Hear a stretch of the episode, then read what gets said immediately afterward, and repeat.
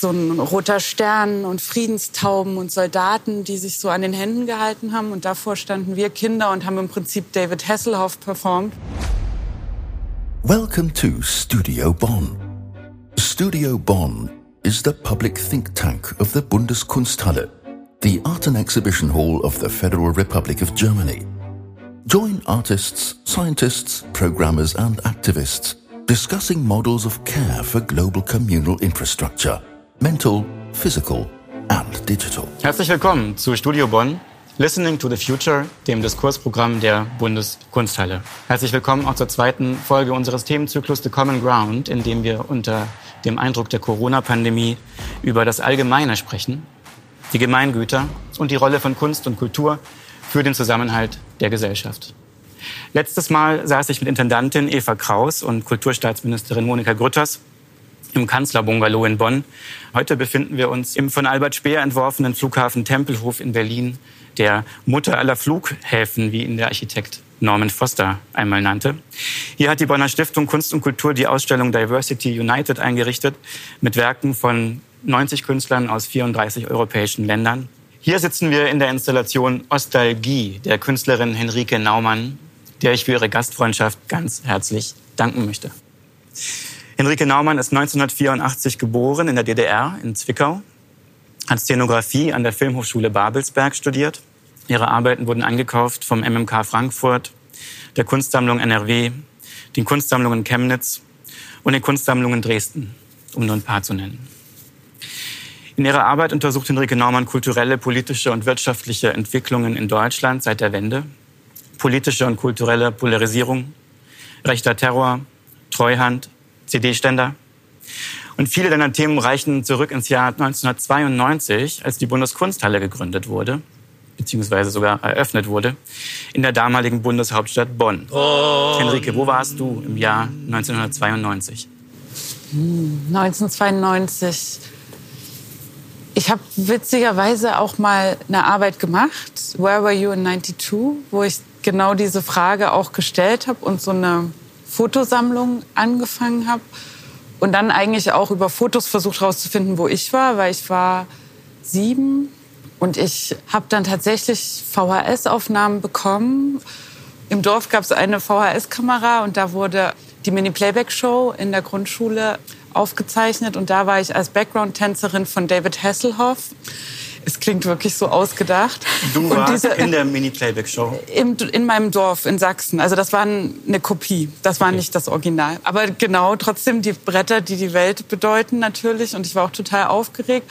Und aber das Spannende war, dass ich da diesen Auftritt hatte in dieser Grundschulturnhalle in dem Dorf. Und da war aber noch das Sowjetwandbild hinter uns. Also mhm. da war so ein roter Stern und Friedenstauben und Soldaten, die sich so an den Händen gehalten haben. Und davor standen wir Kinder und haben im Prinzip David Hasselhoff performt, was, ja, also das habe ich 92 gemacht. Mhm. Also die Strahlkraft von David Hasselhoff als dem Menschen, der ja bekannterweise die Mauer zu Fall gebracht hat, war 92 in deinem Dorf in der Nähe von Zwickau noch ungebrochen. Ungebrochen, ja. ja. Mhm. Als ich Andreas Reckwitz Buch Die Gesellschaft der Singularitäten gelesen habe, hatte ich den Eindruck, ich würde eine 3D-Brille für die Gegenwart aufsetzen. Weil sich zwei grelle Phänomene dieser Zeit, auf der einen Seite der Populismus und auf der anderen Seite Kulturkapitalismus, diese beiden Phänomene haben sich plötzlich zu einem Bild zusammengefügt beim Lesen dieses Buches. Andreas Reckwitz wurde 1970 in Witten geboren und studierte in Bonn, Bonn. Hamburg und Cambridge und ist nach Stationen in Konstanz und Frankfurt-Oder seit 2020 Professor für allgemeine Soziologie und Kultursoziologie an der Humboldt-Universität in Berlin. Andreas Reckwitz ist als Soziologe weit über Wissenschaftskreise hinaus bekannt, gerade auch durch die vielen Interviews und Essays, die er gegeben und geschrieben hat. Und er arbeitet gerade an einem Buch über Verlust. Herr Reckwitz, wo waren Sie im Jahr 1992? Ja, 1992 war ich in Hamburg. Sie hatten das ja gerade schon gesagt. Ich habe also in, äh, größtenteils in Hamburg studiert bin 1990 nach Hamburg gezogen und war da mitten im Studium. Also was ich noch weiß, also auch politisch, was da ablief 92, also so viele Dinge waren es ja gar nicht. Aber woran ich mich erinnern kann, ist tatsächlich, äh, das, was in Rostock ablief, also Rostock-Lichtenhagen, weil mich das also wirklich, also das war eines der Ereignisse Anfang der 90er Jahre, was, was wirklich also einen tiefen Eindruck bei mir hinterlassen hat. Also da dieser dieser Sturm ähm, auf die Hochhäuser in Rostock äh, durch Rechtsradikale und die vietnamesischen Arbeiter, die dort wohnten und wie die dort rauskamen und wie die Polizei da war, das konnte man im Fernsehen ja alles sehen. Und das habe ich noch sehr genau in Erinnerung. Und das war auch für mich so eine Verunsicherung, so eine politische Verunsicherung. Was passiert da jetzt? Was ist da jetzt möglich? Also daran kann ich mich eigentlich noch ziemlich genau erinnern. Hm, vielen Dank. Als ich zum ersten Mal einen Roman von Anke Stelling gelesen habe, habe ich mich gefürchtet. Mich hat diese Sprache wie ein Schock getroffen. Das war wirklich so. Denn so präzise und erbarmungslos wie Anke Stelling den Kampf um Selbstbehauptung und den Mythos der Selbstverwirklichung auseinandernimmt, liest man das sonst selten. Im Zentrum ihrer Bücher steht eigentlich das, was Andreas Reckwitz in seiner Forschung die neue Mittelklasse nennt, also die akademische Klasse, die ähm, um Distinktion kämpft und letztlich aber auch, wie diese Romane zeigen, ums Überleben. In bodentiefe Fenster geht es um Vertrauen, Misstrauen, Anpassung und Selbstbehauptung in einer Baugruppe. Und in Schäfchen im Trockenen, 2019 ausgezeichnet mit dem Preis der Leipziger Buchmesse, erklärt die Erzählerin ihrer Tochter in Briefform, wie es kam, dass sie aus dem sozialen Netz ihrer Freunde fällt, weil sie sich ihren Anteil an der Baugruppe nicht leisten konnte und weil sie den Freunden auch zu kritisch war. Stelling, geboren 1971 in Ulm, zeigt in ihren Romanen und Essays, ein Interesse an sozialen und ökonomischen Unterschieden, wie es in der deutschen Literatur zuletzt selten war. Frau Stelling, wo waren Sie im Jahr 1992? Ähm, ich bin 91 nach dem Abi nach Berlin gezogen von Stuttgart aus, zusammen mit meinem damaligen Freund in eine Wohnung nach Charlottenburg, aber trotzdem eigentlich ähm, für mich zumindest auch in die Vergangenheit weil das war noch so eine unsanierte Wohnung, obwohl sie im Westteil von Berlin war, aber mit eben Kohleofen und Klo auf halber Treppe und so weiter. Und wir hatten eigentlich auch nur einen drei Monats Mietvertrag. Ähm, der wurde dann aber immer verlängert. Das Ganze wurde bezahlt vom Amt für Zivildienst, weil mein Freund, der gehörte zu den ersten, die dann eben auch in Berlin trotzdem ähm, Zivildienst machen mussten, durften. Naja, also ich hatte da dann meinen ersten Job 91, 92 und habe in einem Schülerladen in Kreuzberg gekocht und habe tatsächlich mhm. auch ähm, dann noch so Nebenjobs gemacht, um, um mein Köchinnengehalt noch so ein bisschen aufzubessern und habe geputzt in Wohnungen der Eltern der Schülerladenkinder und auch der Erzieherinnen, interessanterweise. Ja, genau, das habe ich gemacht, 92 und habe gleichzeitig aber eben so meine erste Zeit in Berlin genossen und auch die erste Zeit eben in der wiedervereinigten Stadt, also die noch nicht so dolle wiedervereinigt war. Mhm. Also ich saß in meinem Kinderzimmer in ähm, einem kleinen Einfamilienhaus nördlich der Wetterau. Ich habe gelernt, wie man ähm, Schlager aus dem Radio auf Kassette aufnimmt und habe insbesondere die erste allgemeine Verunsicherung geschätzt. Ich war in der vierten Klasse. Um Verunsicherung wird es heute gehen um das Allgemeine wird es gehen und auch um die Frage, wer der Erste ist. Anke Stelling, es gibt in bodentiefe Fenster einen Satz, alle Menschen sind gleich. Was an diesem Satz ist falsch? Sandra, die Erzählerin, äh, beschreibt das in bodentiefe Fenster schon als Formel, also als was, womit sie aufgewachsen ist. Und was aber sie schon als Kind irritiert hat, weil stimmt doch gar nicht. Und dann gab es immer die Erweiterung, also alle Menschen sind gleich und in jedem steckt aber auch was Besonderes. Und gleichzeitig merkt sie eben schon als Kind, das geht dann weiter, mh, hm, nee, das stimmt was nicht. Ähm, weil wir, wir wollen uns doch auch unterscheiden. Und äh, irgendwie fehlt da was ähm, vielleicht mit den Rechten. aber mit den, soweit. Mit den äh, juristischen Rechten. Ja, also gleich vor, vor was? Also vor dem mhm. Gesetz, mhm. hoffentlich. Mhm. Ja. Und natürlich auch die ökonomische Frage spielt da auch schon eine Rolle. Mm, in bodentiefe Fenster geht es noch sehr viel um Anpassung und auch um Vertuschung zum Beispiel von Unterschieden. Deshalb hält auch die Erzählerin immer noch sehr stark fest an, an dieser Formel. Ja, das ist ganz anders in Städtchen im Trockenen. Ja. Da ist die Erzählerin quasi schon aus dem sozialen Netz gefallen die Wohnung wurde gekündigt. Sie hat sich die Teilnahme an der Baugruppe nicht leisten können und fliegt noch aus der Wohnung. Die Hauptfigur heißt Theresa oder Resi. Einmal gibt es ein Wortspiel mit Theresa Paresia, also die, die griechische Figur des Wahrsprechens. Resi ist reich an Bildung, sehr reich. So reich, dass sie es gerade geradezu ausspucken möchte. Ne? Weil sie auch merkt, wie wenig das wert ist, denn sie ist arm an finanziellem Kapital. Und ihre Kritikfreude wird ihr zur Falle.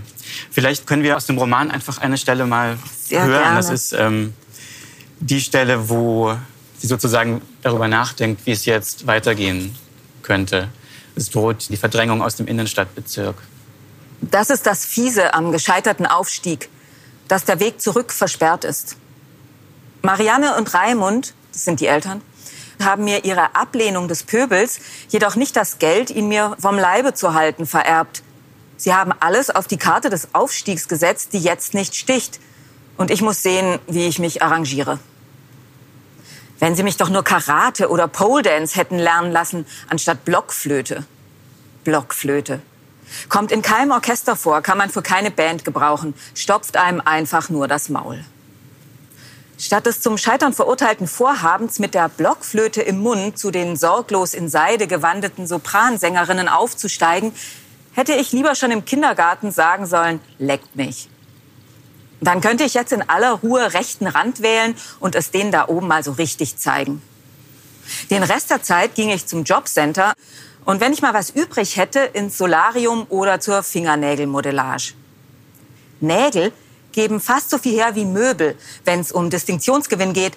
Ich könnte zum Beispiel immer nur French machen lassen. Alles andere fände ich billig. Nachdem ich mich jahrzehntelang darin geübt habe, meine Defizite zu verbergen, muss ich jetzt versuchen, meine Privilegien geheim zu halten.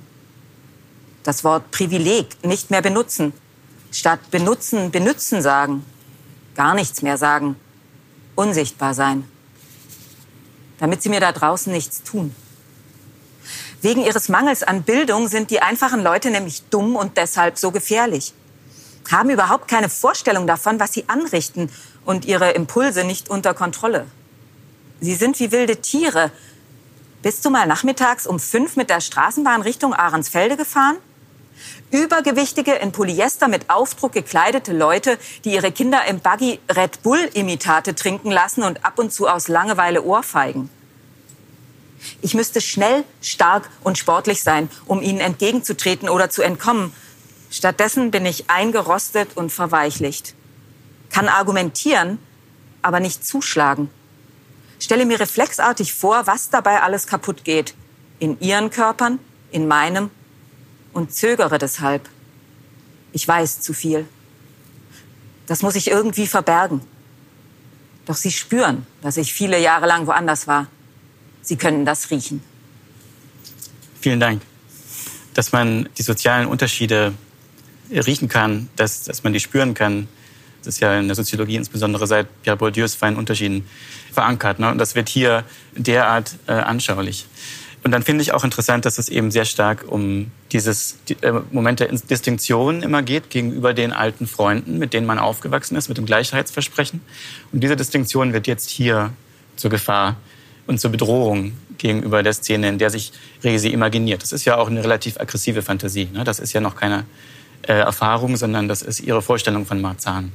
Ja, das ist Klassismus. Also das ist Klassismus seitens der Erzählerin. Ja, das ist Resis Klassismus gegen unten, gegen das, äh, dem sie entkommen wollte, mhm. dem auch schon ihre Eltern entkommen wollten. Und die Furcht, was ihr blüht, mhm.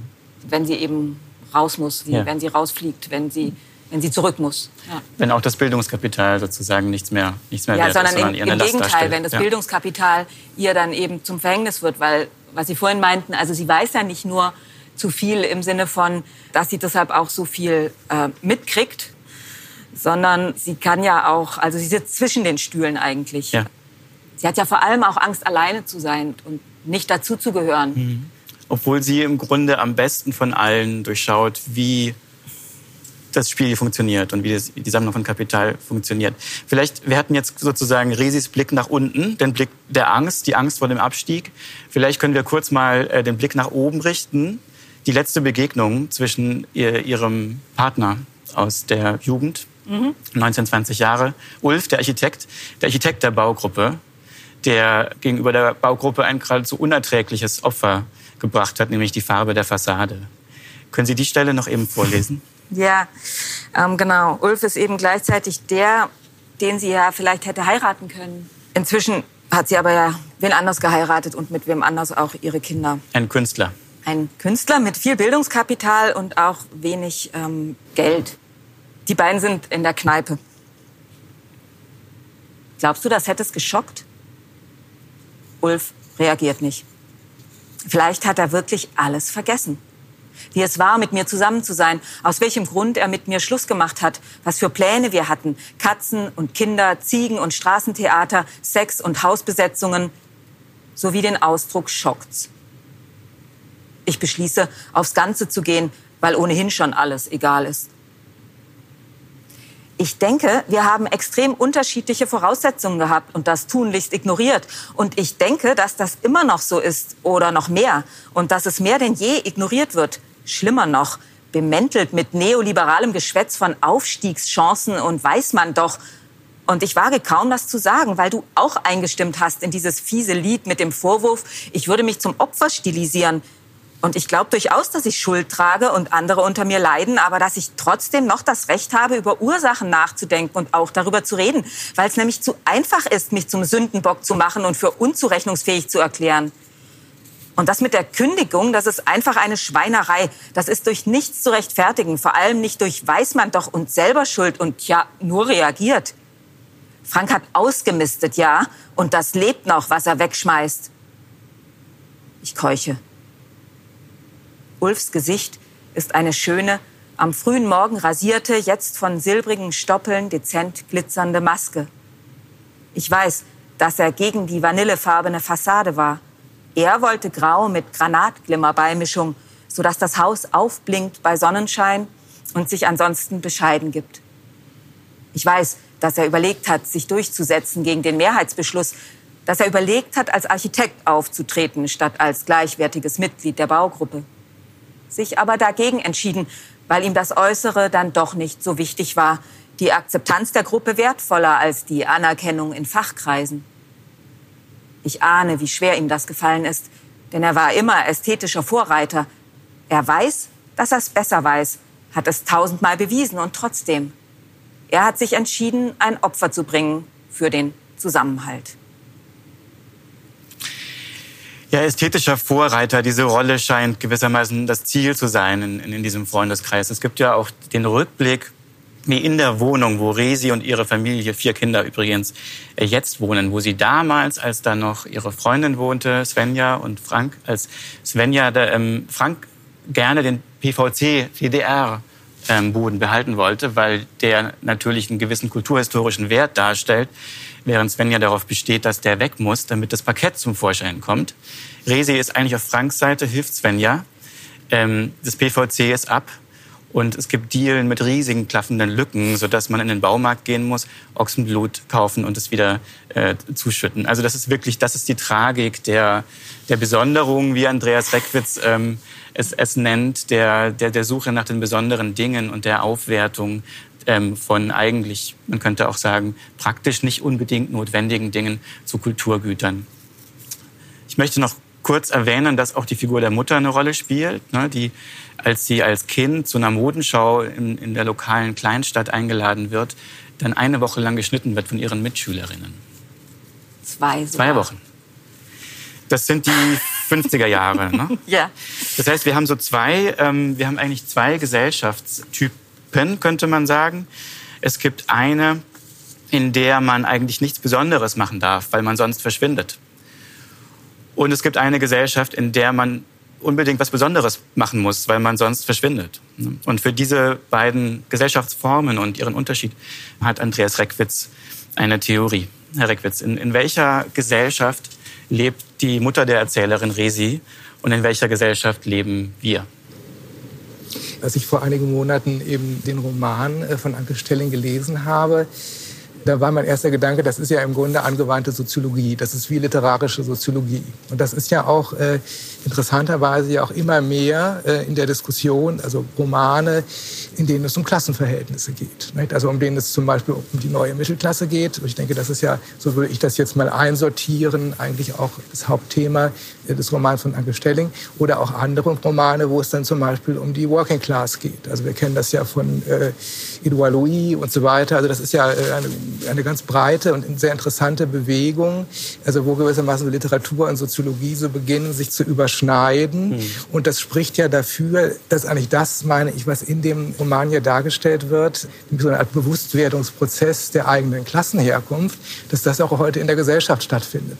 Also wir haben so ein Aha-Erlebnis und dachten immer, wir sind in einer individualisierten und pluralisierten Gesellschaft und auf einmal merken wir, es gibt doch auch Klassenverhältnisse. Wir haben selber auch eine Herkunft, die auch sich auf die Gegenwart weiterhin auswirkt.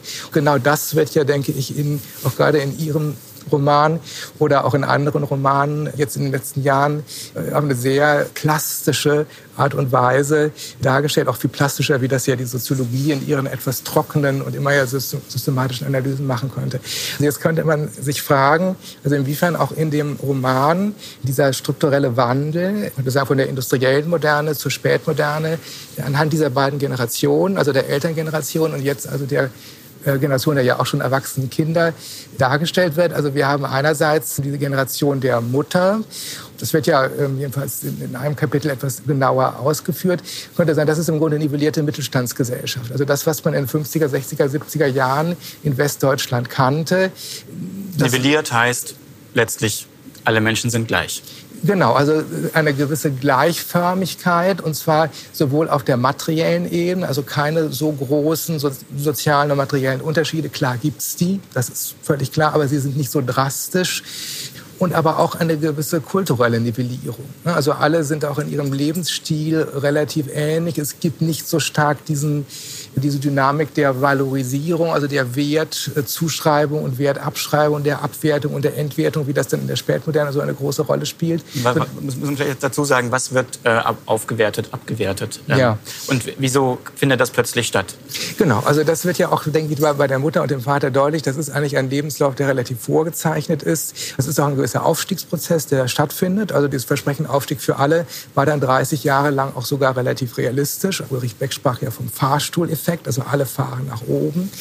Und aber auch auf der kulturellen Ebene eher eine Art von Gleichförmigkeit, also nicht so stark diese Distinktionskonflikte. Was ich da zum Beispiel auch sehr zeichnend fand, wurde gerade ja auch schon angesprochen, diese Sache mit dem Küchenfußboden. Ich finde, das, das ist ja sogar ganz am Anfang, glaube ich, des, des Romans. Also der Küchenfußboden taucht ja sofort auf und diese beiden verschiedenen Küchenfußböden, nämlich das eben bei der Mutter, da war eben immer dieser PVC Küchenfußboden. Und dafür hat sich ja die Ich-Erzählerin ungeheuer sensibilisiert. Das ist das Erste, worüber sie spricht, dass sie einen ganz anderen Küchenfußboden hat als die Eltern. Sie hat nämlich diesen Holzstrich. Ich musste direkt nachschauen, was das genau bedeutet.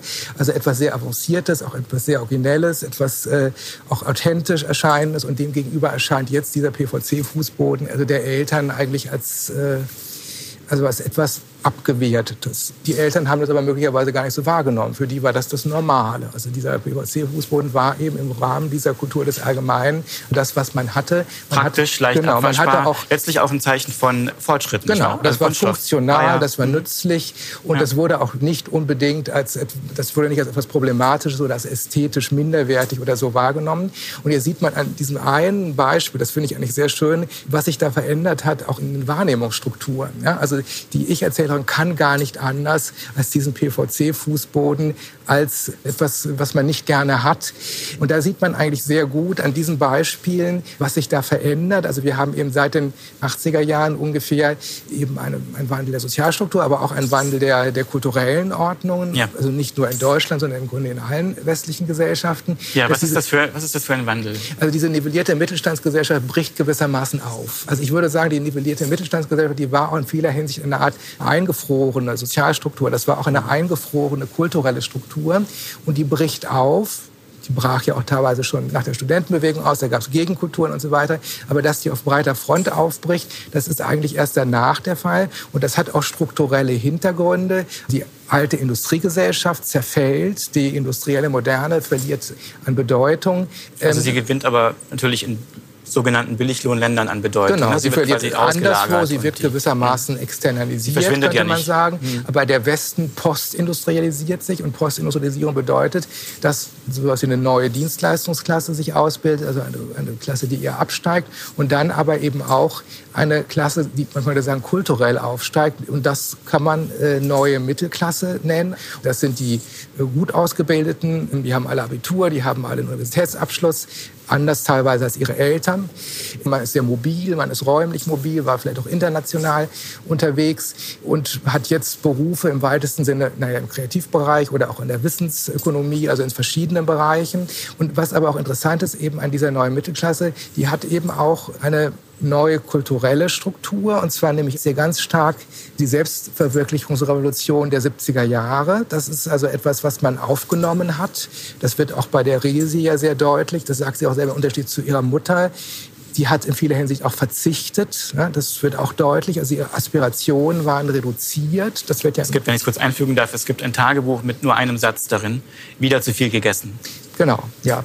Und dagegen in diese Generation, da ist also Selbstverwirklichung nicht nur ein Wort, sondern man will das auch leben. Ein Wertewandel hat stattgefunden. Und gleichzeitig ist es jetzt aber so, und da wird es ja nochmal interessant, dass dieser, dieser Selbstverwirklichungswunsch ähm, verquickt sich jetzt aber mit so einer Art neuen Bürgerlichkeit. Ja, das ist ja, denn die Leute sind ja erwachsen geworden. Sie sind nicht mehr jugendlich oder postadoleszent, sondern sie sind eben erwachsen.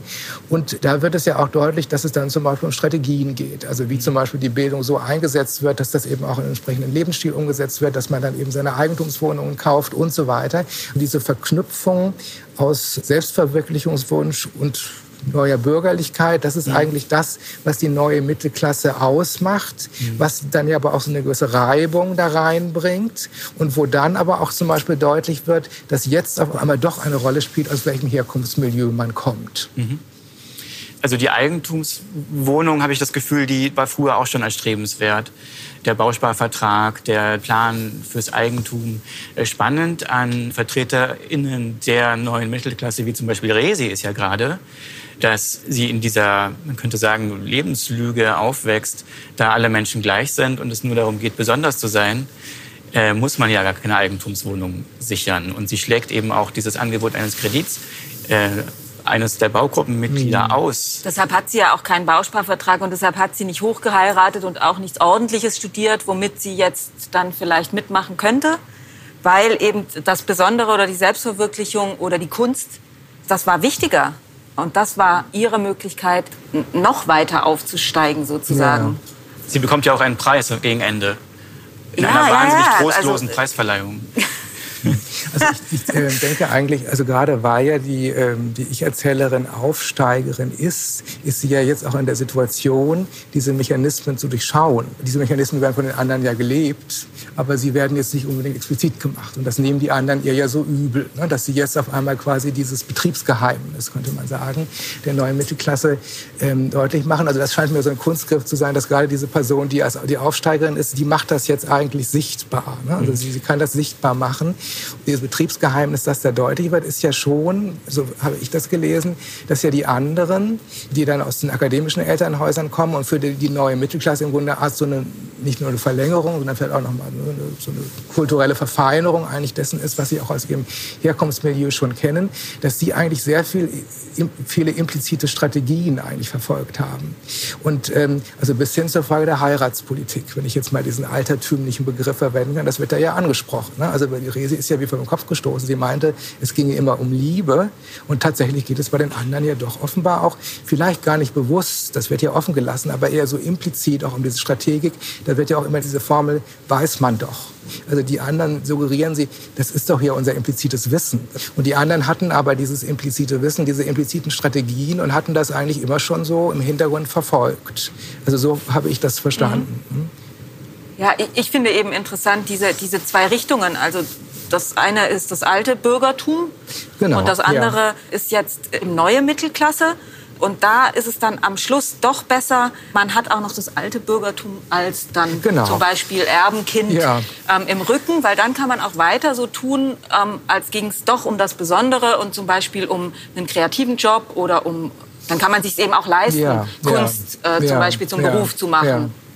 Henrike Naumann ähm, stammt aus einer Gesellschaft, die man vielleicht geradezu als das Paradigma auch einer Gesellschaft des Allgemeinen beschreiben könnte, der demokratischen Deutschen Republik, einem angeblich sozialistischen Staat.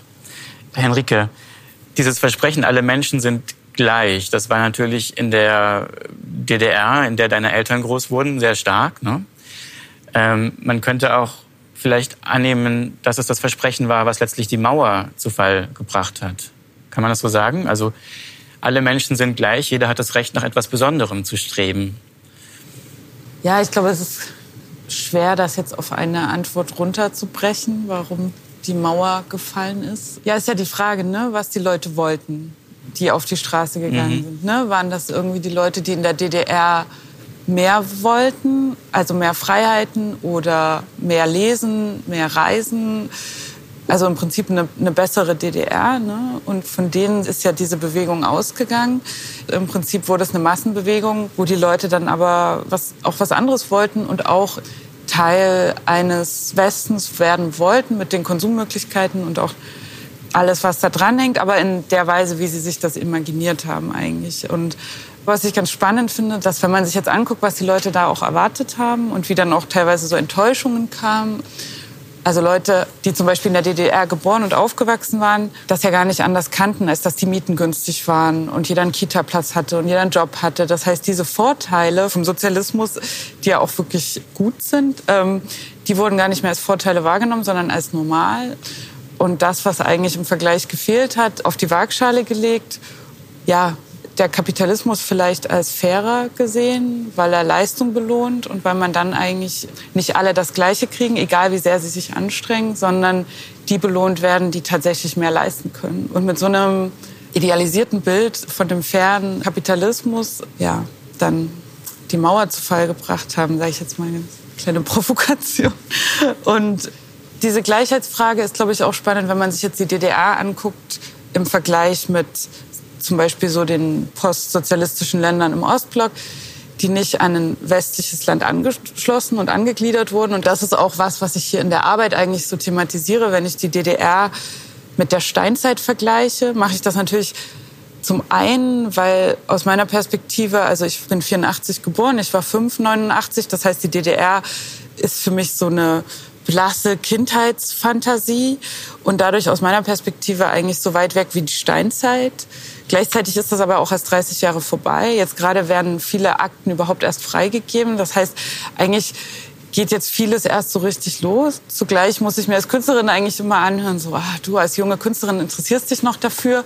Und ich sage aber ja, weil es ist total relevant, also nicht nur für die Generation meiner Eltern, sondern auch für mich. Und da hatte ich auch bei dem Lesen deiner Bücher, Anke, so große Aha-Erlebnisse, weil für mich diese, zum Beispiel das Thema Bausparvertrag, ich wusste nicht, was das war, bis mir das Freunde aus dem Westen gesagt haben, dass sie das haben. Und, und ich dann so, ah Mist, okay, ja gut, äh, nee, habe ich nicht, wusste ich gar nicht. Und, und auch kein Erbe. Und plötzlich ich dann so gemerkt habe, und ich bin natürlich von meiner Perspektive ausgegangen, also für mich war das dann eine Frage von Ost und West erstmal, ne, weil ich auch glaube ich, auch selber über die Jahre erst ein Klassenbewusstsein entwickeln muss. Und aber was ich in meinen Ausstellungen öffne, ist immer eigentlich immer so eine Behauptung von Osten, aber eine, wo eigentlich der Westen viel prägnanter ist. Weil hier zum Beispiel in der Installation Ostalgie, das sind ja keine DDR-Möbel, das sind alles Möbel, die im Westen als Billigmöbel in den Osten gekommen sind. Das heißt eigentlich so die Konsumtransformation in den Zuhauses, ja, wo man dann im Privaten so eine Transformation machen konnte und auch vielleicht ein Bild sich gebaut hat. Und, und, ähm Zur selben Zeit wurden ja interessanterweise dann auch die Nierentische, die rausgeworfen wurden für diese Art neuer Möbel in die großen Altbauwohnungen in Leipzig und Dresden geholt seitens der Zuzügler aus dem Westen. Ne? Also auf der einen Seite, man könnte sagen, von vielen Bürgern in den neuen Bundesländern wurde diese ich nenne es mal Zombie, Post-Memphis, 80er Jahre Moderne singularisiert. Gleichzeitig wurden die Möbel, die dafür rausflogen, von westdeutschen Bürgern singularisiert. Also mein, also mein Bild als sozusagen West, westdeutsches Kind der 80er Jahre von DDR-Einrichtungen wäre sozusagen der, der Nierentisch, den es natürlich in den 50er Jahren im Westen genauso gab. Mhm. Und die wurden in den 90er und Nuller Jahren halt auch wieder fröhlich äh, günstig Gebrauch gekauft und in die Wohnungen der neuen Mittelklasse gestellt als Distinktionsmerkmal. Ist doch lustig. Mhm. Ja, also im Prinzip hat da so ein Transfer von Möbeln stattgefunden. Vielleicht mhm. auch noch ein interessantes Untersuchungsfeld. Ähm, ja, also ich glaube, ich benutze eigentlich die Frage nach Osten eigentlich so ein bisschen wie so eine Keule, um irgendwie so ein Fenster einzuschlagen. Und dann wird es aber eigentlich komplizierter, weil dann merkt man, dass es nicht um die Grenze geht, die zwischen Ost und West verläuft, sondern eigentlich in der Gesellschaft und die genauso gut in Stuttgart und Berlin und ähm, ja, eigentlich überall eine Frage ist. Ja. Hm, welche Grenze ist das? Ich würde sagen, das ist eine Klassengrenze, aber auch nicht nur. Also es ist ja auch, weil ich glaube, eigentlich lasse ich mich auch gar nicht so festnageln als Künstlerin. Und deswegen, ich gehe dann eigentlich immer über den Geschmack. Und deswegen arbeite ich in den Installationen sehr mit, mit Objekten und Möbeln, die eine Reaktion hervorrufen. Also wo man sich das dazu positionieren muss. Und man wird nicht durchgehen und sagen, nee, habe ich jetzt eigentlich keine Meinung so, sondern man hat vermutlich eine Meinung, man hat vielleicht auch Assoziationen Manche Leute finden es auch ganz schwierig, das auszuhalten. Es gibt auch Leute, denen macht das Spaß. Und, und für mich ist das eigentlich ein Einstieg, um auch aus dem Publikum rauszukitzeln, eigentlich darüber zu sprechen, was das auslöst, was die Assoziationen sind und auch was auch die Reflexionen über den eigenen Standpunkt in der Gesellschaft sind, die dazu führen, dass man bestimmte Ästhetik vielleicht abwertet oder aufwertet und aber auch dieser ganze Wertewandel, den diese Möbel durchmachen, das interessiert mich sehr. Und mhm. ähm, irgendwann wurde vielleicht mal ein Kredit aufgenommen, um dieses Sofa zu kaufen. Zehn, 20 Jahre später ist das Sperrmüll, den ich abhole. Und jetzt steht der hier und reist weiter in Museen. Also es ist völlig wahnsinnig eigentlich und vielleicht eine spannende Querverbindung zu diesem Wertewandel eigentlich in der postindustriellen Zeit, wo sich der Wert auch wirklich nicht mehr nach dem Materialwert oder dem Gewicht oder der Funktionalität, also Funktionalismus ist auch was, was mich sehr interessiert, also weil diese Möbel, die erzählen was, auch so aus dem postmodernen Design kommt, aber gleichzeitig habe ich das Gefühl, die erzählen was, was eigentlich schon vorbei ist oder was auch nie eingetreten ist. Und eigentlich das Design wird dann so zu so einem, zu so einem Einstieg in Themen über Gesellschaft und Politik. Ich habe hier Philipp Starks ikonische Zitronenpresse mitgebracht.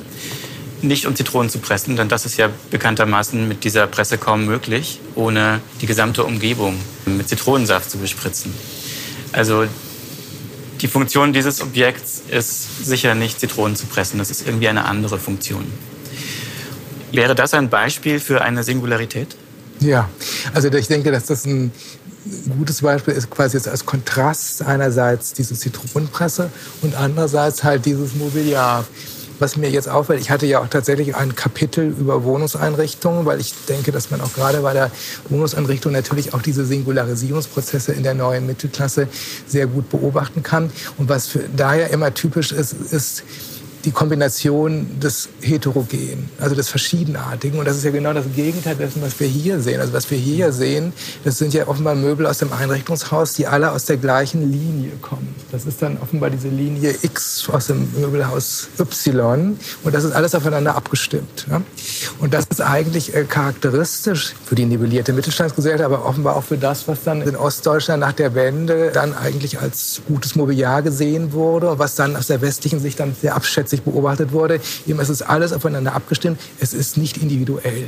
Also an sich sollte das ja ein nützliches Objekt sein, aber im Grunde kommt es ja daher wie ein Kunstobjekt. Ne? Eigentlich typisch ist für den Einrichtungsstil der neuen Mittelklasse, wie man das ja auch bei Bestelling vorgeführt bekommt, ist ja gerade diese Kuratierung der Einrichtung. Ne? Da hat man eben zum Beispiel einen Schrank und dann hat man da ein Seitbad, aber das Seitbad ist natürlich nicht aus der gleichen Linie wie der Schrank. Da würde man gar nicht auf die Idee kommen, sondern vielleicht das Seitbad ist vom Flohmarkt und der Schrank ist vielleicht aber von einem Designer. Und das heißt, jedes einzelne Objekt ist schon singularisiert, hat also häufig entweder eine bestimmte Geschichte mhm. oder aber es hat auch den Namen eines Designers. Der Name ist ja auch eine Singularisierung, wenn man eben weiß, das ist von Philipp Stark und hat man diese ganze Designgeschichte dahinter. Also jemand, der das nicht weiß, würde auch sagen, dieses Ding ist überhaupt nicht singular populär. Ne? Aber wenn man das natürlich weiß, was dahinter steckt in der Designgeschichte und mit diesem Namen von Philipp Stark und so weiter, dann wird das Narrativ aufgeladen. Also dann bekommt das eine ganze Erzählung um dieses Objekt drumherum. Also an sich sollte das ja ein nützliches Objekt sein, aber im Grunde kommt es ja daher wie ein Kunstobjekt. Ne? Es ist ja im Grunde, man kann auf den ersten Blick ja noch nicht mal äh, die Funktion, kann man gar nicht unbedingt ansehen. Diese Engführung mit dem Kunstfeld ist ja ganz typisch für die Kuratierung der Einrichtung in der neuen Mittelklasse. Also idealerweise ist dann alles ein Kunstwerk, das Sofakissen ja. und, und so weiter. Ja. Und wenn ich mich so einrichte, so kenntnisreich, so erfinderisch, mit so vielen zusammenkollagierten besonderen Dingen, dann werde ich ja letztlich auch singularisieren. Genau. Ich singularisiere mich selbst. Genau. Also man Singu ja. das ist das, ich denke, ohnehin diese Singularisierung von Individuen, das ist ja, wird ja manchmal so ein bisschen leichthändig verstanden, so im Sinne von jeder will individuell sein, aber so platt ist es ja gar nicht. Mhm. Denn wie werde ich denn individuell? Mhm. Ich singularisiere mich eben zum Beispiel über meine Objekte. Ja, also über die Objektewelt meiner Wohnung oder über meine Reiseziele oder über meine Kinder oder über berufliche Aktivitäten und so weiter. Die Bücher, die ich lese. Genau. Ähm es ist ja auch eigentlich was Wunderbares, was Sie beschreiben. Ne? Eine große Freiheit, sozusagen. Jeder lebt in der Romantik und in der Moderne zugleich. Ja. Jeder ist in der Lage, also nicht, vielleicht nicht jede und jeder. Ja. Die kostet zum Beispiel 73 Euro. Das ist für eine Zitronenpresse schon eine Entscheidung, die manche gar nicht fällen können. Aber wo ist das Problem? Henrike Naumann hat vorher gesprochen von äh, einer Grenze, die nicht zwischen Ost und West verläuft, ähm, sondern sowohl in Ost wie auch in West. Wo verläuft diese Grenze, würde ich Sie gerne fragen, äh, Frau Stelling, weil Sie haben durchaus befremdet auf dieses Objekt geschaut in meiner Na, Hand. Ich habe ich hab jetzt gerade überlegt, 73 Euro ist ja eigentlich gar nicht so teuer. Das Problem ist ja nur, dass in dieser Umgebung dieses Ding so aussieht, als gehört es eben in diese Umgebung. Das könnte ich ja noch machen. Genauso wie ich auch, wenn ich Unterschicht bin, habe ich mal irgendwie gelesen, dann äh, kaufe ich gerne Markennahrungsmittel. Also dann kaufe ich zum Beispiel nicht so gerne Aldi Hanuta, sondern schon echte Hanuta. Weil Marke ist ja schon auch, also das, das, das ist ja eben auch das gute Leben, was die Singularität verspricht. Ja, auch im Netto gibt es die Gutes Land Milch. Genau, aber auch das Problem ist ja, die 73 Euro finde ich echt noch in Ordnung, aber die Wohnung, in der dann nur das Ding steht und sonst steht da nichts oder so, also die ist ja eher das Problem. Was ist das Problem an dieser Wohnung, in der nur dieses Ding steht? Die ist, die ist ganz schön teuer, weil gleichzeitig geht es ja schon auch wieder ums Zusammengehören und ums sich gegenseitig erkennen.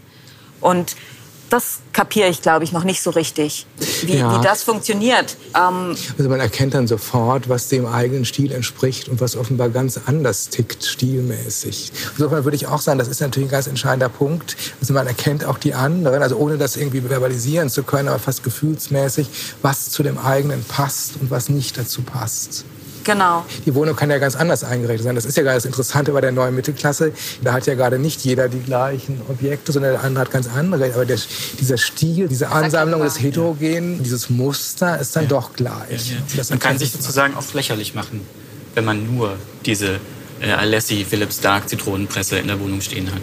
Na, man kann sich auch quasi als neureiche, möchte gern Aufsteigerin genau. zeigen. Also das mhm. ist, glaube ich, das, was mich auch in der Installation hier am meisten interessiert. Also ob ich dann nicht auch einfach sagen kann, das ist jetzt der heiße Scheiß. Das kann natürlich passieren. Das Und ist das, ja gerade das, auch diese, diese Umwertungsprozesse. Genau. Ne, die hat man ja auch teilweise. Ne, dass dann vielleicht auch Möbel aus den 50ern oder so eine Zeit lang also sperrmüllartig äh, erschienen und jetzt ist es mit Century Style ne, genau. ne, und eben also genau. sehr angesagt. Also, ich fand das spannend mit dem, kann man sich damit blamieren, wenn man dann in der Wohnung nur diese Presse stehen hat? Da würde ich sagen, man kann immer sagen, das ist ironisch. also, oder das ist so schlecht, dass ich das gut finde. Ähm, und auch spannend mit dieser Möbelaufwertung und Entwertung und auch den Kommentar, wenn ich in so einer Wohnung wäre, würde ich es vielleicht langweilig finden, weil diese Möbel, die schreien ja eigentlich, die haben ja so viel Interesse, ne? Hier ist ein riesiges Fellsofa, alles ist irgendwie so ein bisschen außer Kontrolle. Das Fellsofa, das ist ja so ein bisschen too much. Mhm. Ne? Also das würde ich jetzt auch nicht mehr so einfach, das ja. ist nicht so ein standardisierter Stil. Ja. Das, da kommt ein bisschen mehr rein. Ja. Ich habe die Möbel ja quasi so zusammengesammelt. Also die sind im Prinzip auch kuratiert ne? von mir als Künstlerin, aber natürlich nicht das, was man jetzt vielleicht in so einer schönen Eigentumswohnung mhm. gerade so zusammen kuratiert, sondern was, was ich aus Sozialkaufhäusern zusammen kuratiere, was dann aber das ist zumindest ein Feedback, das ich bekomme, plötzlich so wirkt, als gehört das zusammen oder als kommt das aus einem Schliff und Bei der Installation vielleicht nicht so sehr, aber bei anderen, wo Leute mir gesagt haben, dass sie sehr erschrocken waren, dass sie die Sachen plötzlich schön fanden oder mhm. wertig mhm. oder mhm. stilvoll. Ja, ja, nee, mir wird jetzt gerade bewusst, was das eigentlich für ein Prozess ist, weil man hat die postmodernen Klassiker, deren Kopien ich ausstelle und die Klassiker ja totale Luxussymbole und sehr teuer und auch dann irgendwie in kleineren Auflagen, aber die Kopien massenkopiert die ich dann aber wiederum so zusammen kuratiere, um dann eigentlich so eine Aufstellung zu schaffen, wo die auch wieder sehr besonders werden und wo auch massenproduzierte hm. Dinge dann eigentlich fast schon einzigartig ja. werden. Ja. Die Kunst kann das natürlich. Ne? Die Kunst kann ja. ja reframen und dann dadurch auch eine Besonderung erreichen. Deswegen ist die Kunst ja auch das Paradigma für die ganzen kuratierten Lebensstile, weil die Kunst ja das quasi grenzenlos genau. singularisieren und, und, und, und, Resi könnte ja nach Marzahn ziehen in eine möblierte Wohnung, die genauso aussieht und Kraft ihrer, ähm, ihres Bildungskapitals könnte sie jetzt sagen, okay, ich will es genau so und einen neuen Trend damit eigentlich auch machen und das behaupten, hat sie ja schon öfters getan. Die Frage ist ein bisschen, wie oft man das in einem Leben machen kann. Aber wenn man potent genug ist. Und dann würden ja vielleicht Ulf und Ingmar und so weiter irgendwann denken, in ihrer Mitte-Wohnung mit ihrer Philipp Stark-Presse, das ist überhaupt nichts, sondern auf nach ja. Marzahn in dieses das finde ich interessant, aber ich denke, sie hat ja die Verfügung über ihre Wohnung von innen und das kann sie singularisieren. Aber diesen ähm, Ortsteil Marzahn, den kann sie ja nicht selber alleine singularisieren. Das meine ich das eben mit der Gruppe. Also insofern, das müsste ja eine kollektive Bemühung sein, aber das lässt sich nicht alles in der eigenen, alleinigen, individuellen Verfügung umdefinieren. Das sind höchstens kollektive Prozesse, wie wir das ja auch bei der Gentrifizierung haben, dass dann genau, auf einmal aus, aus dem Wedding, der Wedding bekommt auch eine, eine andere Henrike ja, Naumann genau. Installationswohnung. Ja, mhm. das ist natürlich möglich. Das ist eigentlich auch schön, das zeigt auch, was Sie vorhin andeuteten, Frau Stelling, dass man diese Sachen nicht alleine machen kann, beziehungsweise dass man einander erkennt. Das heißt, da werden auch Sprachen gebildet, da wird auf einer sinnlichen Ebene werden eben auch Konsense gefunden. Ähm, erst dann kann Valorisierung stattfinden, ne, wenn man sich auf gewisse Wertigkeiten einigt. Das ist ja auch quasi eine, eine Kommunikation. Fies ist ja, ich, ich bin jetzt gerade umgezogen nochmal und ich habe die Wohnung vor der Sanierung gehabt und da gab es so wunderhübsche Türklinken und die wurden abmontiert und dann gab es die billigen vom Baumarkt und ich wette, dass die Deutsche Wohnen inzwischen auch schlau genug ist, um zu wissen, das kann man dann auch zu Geld machen. Und dann kam aber der... Die Klinken? Die Klinken. Mhm. Also bei antike Baustoffe oder so. Das kauft jemand anders teuer dann haben die einen wieder diese Plastikgriffe und die anderen haben dann das, was da eigentlich weggeschmissen wurde, wurde ja schon gar nicht mehr weggeschmissen. Das war wirklich ein irrsinniger Zufall, weil dann kommt der Typ, der die Wasseruhren austauscht und sagt, er ist in der Wohnung groß geworden. Wo sind denn die Türklinken? Und der hat mir dann erzählt, die Türklinken kamen aus Polen damals, zu DDR-Zeiten. Und naja, ja. also das führt jetzt sehr weit, aber was ich so gemeint finde, ist, wenn dann eben das Letzte, was eigentlich wertig vielleicht noch ist oder speziell oder was, was dann auch jemand, der da dann jetzt hinkommt, als Teil der eigenen Kuratierung dann benutzen könnte, das ist dann alles weg. Und das schnappt sich schon wieder jemand anders. Interessanterweise von einem äh, Konzern, der eigentlich eher nach der Logik des Allgemeinen funktioniert, ne? der zwar je für sich eigene, aber doch generalisierbare Güter, nämlich Wohnungen verwaltet, versteht dann auch doch den Wert der darin versammelten besonderen Gegenstände ja, wirkt ja dann jetzt auch nicht mehr mit überall schöner Teppichboden, sondern überall abgeschliffene Dielen. Mhm. Ja, das ist ein interessanter Punkt, wo man jetzt dann sagen kann, wo dann ja diese kulturelle Singularisierung eben auch sich umsetzt in bestimmte ökonomische Vor- oder Nachteile. Und gerade der ganze Bereich Wohnungen ist ja ein sehr guter Bereich, und zwar jetzt nicht die Wohnung von innen, sondern eben von außen, auch wo sie sind. Ne? Also diese ganze Logik der Stadtteile in Städten wie Berlin, Hamburg, München und so weiter ist ja so eine, dass ja auch eine Singularisierung von Stadtteilen stattfindet. Also der Stadtteil, der vorher überhaupt nicht innen war, Logik des Allgemeinen, wird dann auf einmal innen über auch bestimmte Prozesse der kulturellen Aufwertung. Der Stadtteil erscheint irgendwie experimentell oder, oder die Architektur erscheint besonders oder wer da wohnt und wer da lebt und die Geschäfte, die da sind. Das liegt ja alles im Blick des Betrachters, der Betrachterin. Das sind ja nicht die objektiven Tatsachen. Und dann wird das kulturell quasi aufgewertet, dann wird es valorisiert und dann setzt sich aber irgendwann diese kulturelle Valorisierung auch um in einen höheren ökonomischen Wert und auch einen höheren ökonomischen Preis. Und dann wird das auch umgesetzt, also in ökonomische Vorstellungen. Vorteile. Also Man erlebt jetzt auch zum Beispiel, dass Häuser aus um das Jahr 1992 herum, also Postmoderne, ist sozusagen irgendwie zu Ende und es ist eine Zeit, für die haben wir vielleicht noch keinen Namen. Ähm, und man hat so eine seltsame, irgendwie sich auf den Füßen herumdrucksende, auch durch öffentliche Mittel errichtete Wohnarchitektur, die teilweise ein bisschen verspielt und ein bisschen verträumt ist, so quirky. Ich kenne immer mehr Menschen, die sich diese Häuser und Wohnungen aussuchen, genau diesen Stil. Das scheint sozusagen die neue hm. In der Singularisierung zu sein, die Architektur von vor 30 Jahren. Also irgendjemand macht den Anfang mhm. und wertet da was um. Und aber ob diese Umwertung dann funktioniert, das weiß man nicht. Mhm. Wie Sie ja auch sagen, die Umwertung ist ein sozialer Prozess. Das kann ich nicht für mich sagen. Ich kann das zwar beginnen und dann ist aber die Frage, imitieren das die anderen und wird das am Ende zu einer anerkannten Singularität, dieser Stil beispielsweise, oder auch nicht. Mhm. Insofern ist das ja auch ein Prozess, wo auch Zufälle eine Rolle spielen. Also im Nachhinein weiß man es dann natürlich und kann das dann nachvollziehen. Aber wenn man da drin ist, in diesem kulturellen Valorisierungsspiel, weiß man nicht genau, was am Ende herauskommt. Mhm. Ich will nochmal auf die Frage zurückkommen, die Frage, was ist das Problem? Wir scheinen relativ unwidersprochen hingenommen zu haben, über Klasse zu sprechen. Wir sind uns möglicherweise einig, dass wir in einer Klassengesellschaft leben. Ich weiß nicht, ob wir das volle Bild haben. Deshalb möchte ich nochmal zurückkommen zur Grenze, die Henrike Naumann vorhin als Begriff eingeführt hat. Und nochmal den Versuch machen, Sie zu fragen, Herrn Reckwitz, wo verläuft die Grenze? Also ich meine, ist die Grenze auch auf Ost-West bezogen? Oder Nein, eben nicht. Also Henrike Naumann hat ja darauf hingewiesen, dass sie in ihrer Arbeit auch eben gerade daran arbeitet, diese Grenze aufzulösen. Also man denkt, man gibt die Installation heißt Ostalgie, man kommt rein und sieht die Verfassung ja, der Deutschen okay. Demokratischen Republik. Man sieht ähm, verschiedene Bücher aus der DDR und dann erfährt man, wenn man drin ist, dass es eigentlich Möbel sind, die in den alten Bundesländern eingekauft ja. wurden. Also ich meine, man könnte jetzt sagen, die Grenze verläuft also zwischen dieser Logik des Besonderen und der Logik des Allgemeinen. Aber ich würde sagen, diese Logik des Besonderen ist unglaublich expansiv sie weitet sich immer wieder mhm. aus. Wir hatten jetzt über die neue Mittelklasse gesprochen, als ob mhm. das so eine Insel in der Gesellschaft ist. Mhm. Aber das Ganze weitet sich ja aus. Mhm. Wir hatten vorhin ja auch selbst das Beispiel, dass auch einfache Supermärkte jetzt auch anfangen, ne? also auf den Zug aufzuspringen. Oder diese Logik, dass es darum geht, Besonderheit zu markieren, dadurch sichtbar zu werden, vielleicht auch Reputation zu gewinnen.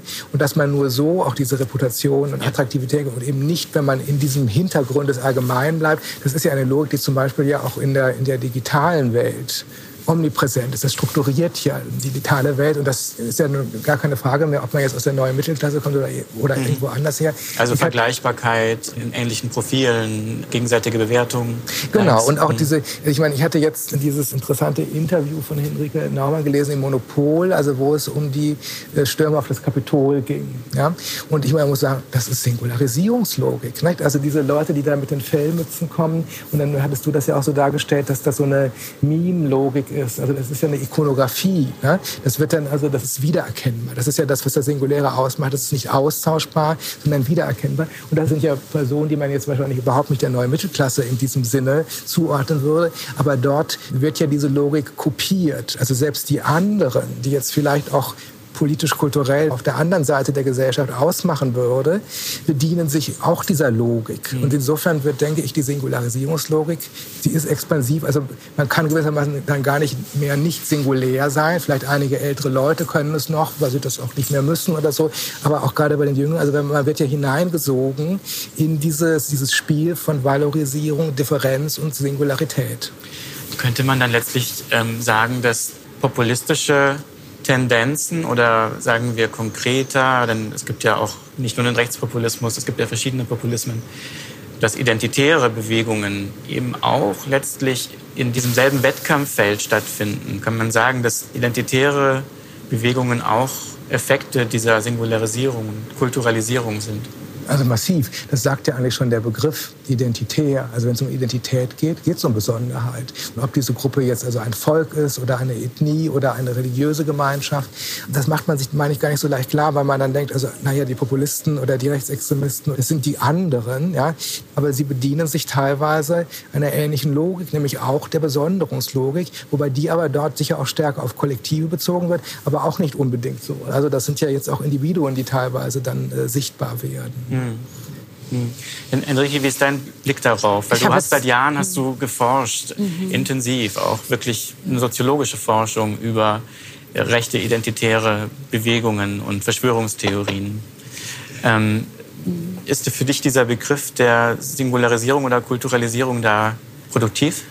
Naja, ich breche es ja immer so ein bisschen runter auf Möbel, ne? ja. weil ich merke, dass, also nicht nur das ist mein Medium so, sondern das ist auch total produktiv, weil im Prinzip Möbel sind was, was alle haben. Das heißt, das ist total zugänglich, um dann halt auch über diese wirklich sehr komplexen Themen zu sprechen. Deswegen fällt es mir manchmal schwer, das dann so auf eine einfache Antwort runterzusprechen. Ne? Deswegen forsche ich da lieber mit diesen Arbeiten. Ähm, und du forschst mit den Gegenständen. Quasi. Ja, also ich benutze... Also so wie, so wie Herr Reckwitz forscht mit quasi einem in einem Kapitel liest er eher so Standortmarketing, Fachliteratur, im nächsten liest er in Literatur der Romantik ähm, und schafft dann Begriffe, Beschreibungen. Das Äquivalent dazu wären bei dir quasi Objekte wie diese, richtig? Genau, also ich lese auch, vielleicht nicht so viel. Ich schreibe auch, aber auch nicht so viel wie die zwei anderen Gäste. Aber ich brauche die Objekte, um dann diese Gedanken und das, was ich gelesen habe oder das, was ich auch verstanden habe, in so eine Objektform zu bringen, weil das für mich dann auch die Sprache ist, mit der ich mir das auch merken kann oder mit der ich das dann auch formulieren kann. So, weil ich könnte jetzt kein Buch schreiben, aber ich sammle dann eigentlich über so einen Rechercheprozess die Objekte mhm. und setze die dann eigentlich zusammen zu so einem Gedanken im Raum oder so und den mhm. man, durch den man sich auch vielleicht wie durch so ein Buch so durcharbeiten kann und an verschiedenen Stellen was finden, wo man so tiefer reingeht. Und in Bezug auf die Recherchen in der rechten Szene habe ich mich halt auch immer auf die Möbel konzentriert, weil ich gemerkt habe, okay, ich brauche irgendeinen Zugang, der mir nahe ist und über den ich auf eine andere Weise sprechen kann, ohne das dann auch irgendwie so zum Beispiel soziologisch zu analysieren, weil ich eben auch keine Soziologin bin und mich auch nicht so verstehe, sondern weil ich sage, okay, ich kann jetzt mit Möbeln über was sprechen, was dann anders kommuniziert. Und zum Beispiel mhm. habe ich so in meinen ersten Arbeiten ja auch viele so Wohnungen nachgebaut, also Wohnungsinterieurs, die ich auf Facebook gesehen habe von alten Klassenkameraden, die dann in den 90ern in der rechten Szene waren und dann geguckt habe, wie die jetzt so 20 Jahre später leben und versucht, eine Sprache zu finden. Oder auch meine, meine Diplomarbeit über den NSU, das war ja meine erste künstlerische Arbeit. Da habe ich auch dieses Jugendzimmer von Beate Zschäpe nachgebaut, um da irgendwie reinzukommen, um da ranzukommen und um auch mhm. an das andocken zu können, was nicht die Terroristen sind, die irgendwo ganz weit weg sind, sondern was eigentlich genau auch meine Jugend berührt, was die gleichen Poster, die gleiche Bravo, dieses gleiche Plüschtier, so was ist eigentlich das Gemeinsame, um dann eigentlich drüber zu sprechen, zum Beispiel wie so ein Thema wie Rechtsterrorismus, was nicht irgendwie aus dem Weltall hier abgesetzt wurde, sondern was in dieser Gesellschaft mit uns allen gewachsen ist. Das heißt, ich versuche eigentlich diese Gemeinsamkeiten aufzuzeigen und dadurch auch einen Zugang zu ermöglichen, gerade jetzt auch bei der Arbeit Das Reich, bei dem ich mich mit Anhängern der Reichsbürgerbewegung beschäftigt habe, 2017, also ich habe seit 2013 zu dem Thema recherchiert, aber als es dann 2017 größer in den Medien war, hatte ich dann auch im Prinzip die Plattform, um dann eine Arbeit zu produzieren. Und das ist erstmal ein Thema, das ist super komplex, auch für mich wirklich schwer zu ertragen, so, weil es ist ein Verschwörungsmythos, der total rassistisch und völkisch begründet ist. Das heißt, es ist schwierig zu verstehen. Es ist auch vermutlich nicht zu verstehen, weil es ein Verschwörungsglauben ist. Und es liegt mir auch persönlich sehr fern. Das heißt so, wie komme ich daran? Und eigentlich geht es mir darum, also zum einen mit diesen Räumen diesen Abstand aufzulösen. Und ich glaube, das ist auch manchmal so ein bisschen schmerzhaft. Also es ist für mich in der Arbeit unangenehm und ich glaube, es ist auch für die Besucherinnen unangenehm. Aber darum geht es eigentlich, zu sagen, wenn ich so eine Arbeit betrete, dann verlasse ich eigentlich so den gesicherten Raum, in dem ich mich sonst bewege, wo ich weiß, wie alles funktioniert, wo ich weiß, wo der Boden und wo die Decke ist, sondern plötzlich bin ich in einem Raum, wo es irgendwie so instabil wird und wo ich eigentlich auch mich verhalten muss und wo ich in Auseinandersetzung mit dem Kunstwerk eigentlich auch meine eigene Position in der Gesellschaft wieder mir erarbeiten muss und dann, das ist zumindest mein Wunsch, so an einen mhm. Punkt komme, wo ich das, was ich als meine Überzeugungen habe, auch in der Lage bin, jemandem zu erzählen, der das anders sieht und dieses mhm. Gespräch auch wieder zu suchen. Ich finde es ganz interessant, dass es eigentlich, ich sehe Parallelen auch in der Technik, wie Henrike Naumann und Anke Stelling arbeiten. Es gibt sehr harte Schnitte. Es gibt sozusagen auch Figuren, Formeln, wie alle Menschen sind gleich, die quasi wiederholt werden, die wiedergekäut werden. Ne? Und es gibt immer starke Wechsel zwischen Rückblende und Gegenwart. Teilweise weiß man auch gar nicht, ist es jetzt Fantasie oder passiert es wirklich. Das finde ich ganz interessant. Und bei Ihnen beiden halt auch wirklich eine, eine gewisse Schonungslosigkeit, in der man so involviert wird, wie du es auch gerade beschrieben hast. Wir nähern uns jetzt stark dem Ende unserer Zeit heute in dieser Ausgabe von Studio Bonn. Und ich möchte jetzt noch eben drei Fragen möglichst schnell klären. Der zweite Grund, warum ich die Philipp Stark Presse mitgebracht habe, ist, dass Henrike Naumann sie in einer anderen Installation auch verwendet hat. Diese Installation handelt von den Fantasien vom Tag X, einem kommenden Umsturz, auf den sich rechte Verschwörungstheoretiker vorbereiten, um Ordnung in die Gesellschaft zu bringen. Wir hatten vorher über Duchamp gesprochen. Ja? Ähm, wenn, wie Sie, Herr Reckwitz, sagen, dass das Kunstwerk das Strukturprinzip letztlich darstellt für die Besonderung, für die Singularisierung, und wenn alle Dinge behandeln wie Kunstwerke und sich selbst benehmen wie Kuratoren oder sogar Künstler, was ist dann der Unterschied zwischen einer Singularität und einem Kunstwerk? Was ist das Besondere des Kunstwerks? Mhm. Nämlich, dass das Kunstwerk im Grunde also ein Objekt unter vielen anderen ist, das eben singularisiert wird. Und klar, es gibt eben in verschiedenen Feldern unterschiedliche Singularisierungslogiken. Mhm. Also von einem Designobjekt erwartet man etwas anderes als vom Kunstwerk, damit es singulär ist.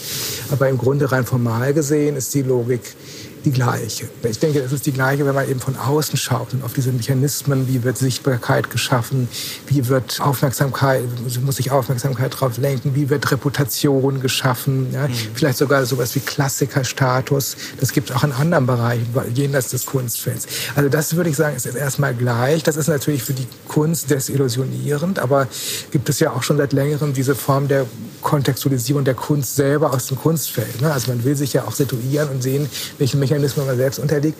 Wenn ich jetzt ein bisschen idealisierender denke, dann würde ich sagen, da gibt es natürlich schon Unterschiede. Also insofern äh, eben vom Kunstwerk erwartet man etwas anderes dann würde ich sagen, dass das Kunstwerk so eine Art Ambivalenzproduktion betreibt. Dass da auch negative Gefühle eine Rolle spielen. Also nicht nur die positiven, nicht nur das Behagen, sondern auch das Unbehagen. Also diese Ambivalenz und Irritationsstruktur, würde ich sagen, das ist vielleicht doch auch etwas, was das Kunstwerk von anderen singulären Objekten hm. unterscheidet. Hm. Ganz kurz, Henrike. Ach so, ja, nee, äh, jetzt da ich auch so die ganze Zeit so sinnierend auf diese Möbel geguckt habe, muss ich jetzt auch noch mal wirklich feststellen, dass da auch Designermöbel dabei sind. Also zum Beispiel diese Stühle oder da hat man einen an, neben dem Telefontisch. Aber ich merke, dass sie dadurch, dass ich die so zusammenfüge zu so einem Ganzen, eigentlich wie so eine Einheit sind, wo man die vielleicht alle gleich billig findet oder irgendwie gleich merkwürdig und interessant. Das ist auf jeden Fall was, was ich auch immer mache, dass ich auch immer teure Möbel mit reinmische und, und gucke, was passiert, damit auch klar ist, so, das ist jetzt nicht nur ein Blick auf günstige Ästhetik so, sondern eigentlich auf was, was sich so durch, durch die ganze Gesellschaft vielleicht zieht.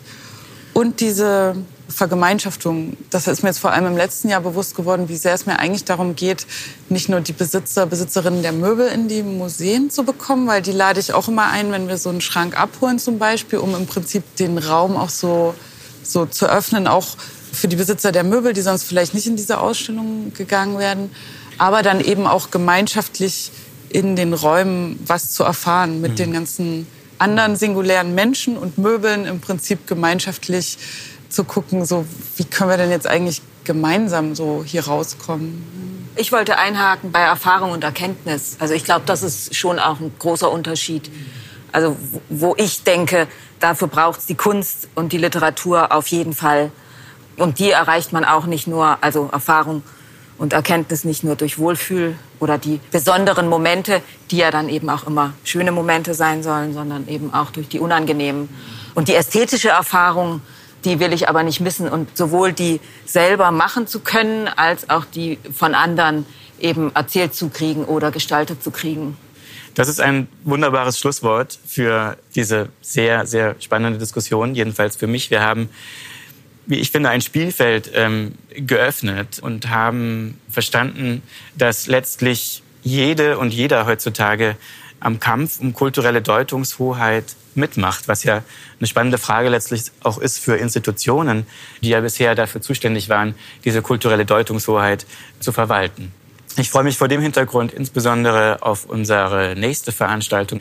Dann eröffnen wir unseren neuen Themenzyklus Exchange Values oder auch Tauschwerte. Während wir heute über gesellschaftliche Wertbildung gesprochen haben, werden wir dort etwas praktischer. Wir haben die Künstlerin Hito Steierl zu Gast mit einer Überraschung. Wir haben den Musiker Wille Heimalla von Amnesia Scanner. Beide kennen sich gut aus in der Blockchain-Technologie und haben unterschiedliche Erfahrungen, sehen verschiedene Potenziale. Und wir haben den Literaturwissenschaftler Josef Vogel, der zuletzt zum Finanzexperten geworden ist mit dem Gespenst des Kapitals und aktuell Kapital und Ressentiment, wo er eine schlagende Analyse vorlegt der Verzahnung von Plattformkapitalismus und Finanzkapitalismus. Und wir suchen das nächste Mal nach Auswegen aus dieser Lage, die er beschreibt, in der letztlich all diese aufwertenden, um Deutungshoheit ringenden Bürgerinnen und Bürger am Ende doch immer zu 100 Prozent Zinsen an die Plattformkonzerne zahlen. Vielen Dank, Henrike Naumann, für deine Gastfreundschaft. Always welcome. Vielen Dank, Anke Stelling auch für die Gastfreundschaft, denn wir waren auch in Ihrem Werk. Vielen Dank, Herr Reckwitz. Wir waren auch in Ihrem Werk. Ich bin sehr froh, dass wir die Werke derart miteinander ins Gespräch gebracht haben. Herzlichen Dank. Sehr gerne.